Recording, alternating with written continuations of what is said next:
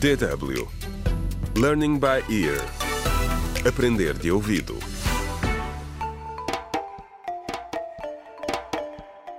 Contra o crime. Olá, bem-vindos ao 13º episódio do audiolivro Contra o Crime. A importância da família, escrito por Marta Barroso. No episódio anterior, por diferentes razões, Tomás e Evelina aconselharam Linda a ir à clínica Matos. Tomás está preocupado com a saúde da sua mulher, que está cada vez mais debilitada. E Evelina acha que a amiga deve começar a tomar a pílula. Mas será que Linda seguiu o conselho? Vamos ouvir o próprio Tomás. Pensei que a Linda tinha ido à clínica Matos para saber por que se sentia fraca, como eu já disse.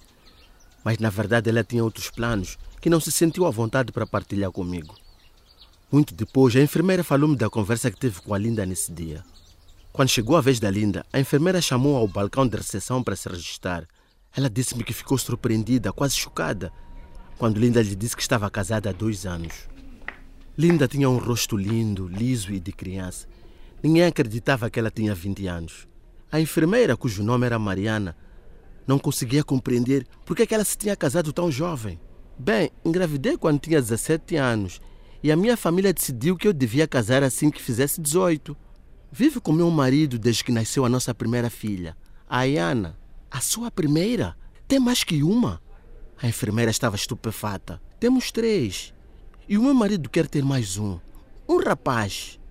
Já usou algum tipo de contraceção? Perguntou a enfermeira Mariana. Mas Linda nunca tinha usado. Não. Não sei qual deles será o melhor para mim. Tenho medo dos efeitos secundários. Respondeu Linda. Há muitos rumores em torno da contraceção. Que uma mulher pode nunca mais ficar menstruada ou que pode ficar estéril. Todos eles são errados e perigosos. Como a enfermeira Mariana explicou a Linda, alguns métodos contraceptivos têm alguns efeitos secundários menores, mas há muitos mitos e equívocos. Por exemplo, muitas pessoas pensam que a amamentação serve de contraceptivo, mas não é verdade. Depois de ter tido nosso primeiro bebê, pensei que não podia engravidar porque ainda estava a amamentar, mas fiquei grávida na mesma, contou Linda. Também disse a enfermeira que todas as suas amigas costumavam beber água salgada logo depois de fazerem sexo e que todas engravidaram. Depois de ouvir todas essas crenças enganosas, a enfermeira disse-lhe que tinha feito a coisa certa. Vindo à clínica pedir conselhos a um profissional, Linda estava preocupada que os contraceptivos pudessem prejudicar a sua saúde ou a do bebê se engravidasse novamente. Mas isso raramente acontece. Se o contraceptivo for usado corretamente, não deverá haver problemas. No entanto, do meu ponto de vista, o problema foi que a Linda foi à clínica para obter conselhos sobre contracepção, sem informar-me sobre as suas intenções. Não pensei que precisássemos de usar métodos contraceptivos, uma vez que éramos casados. Havia também muita pressão por parte das nossas famílias e da nossa vizinhança em geral para alargarmos a família. Eu tinha medo de que os outros pudessem pensar ou dizer se vissem a Linda na clínica pedindo esse tipo de aconselhamento. Como eu, na altura, muitas pessoas da nossa sociedade ainda pensavam que a contracepção é para pessoas solteiras e prostitutas. Mas isso não é verdade.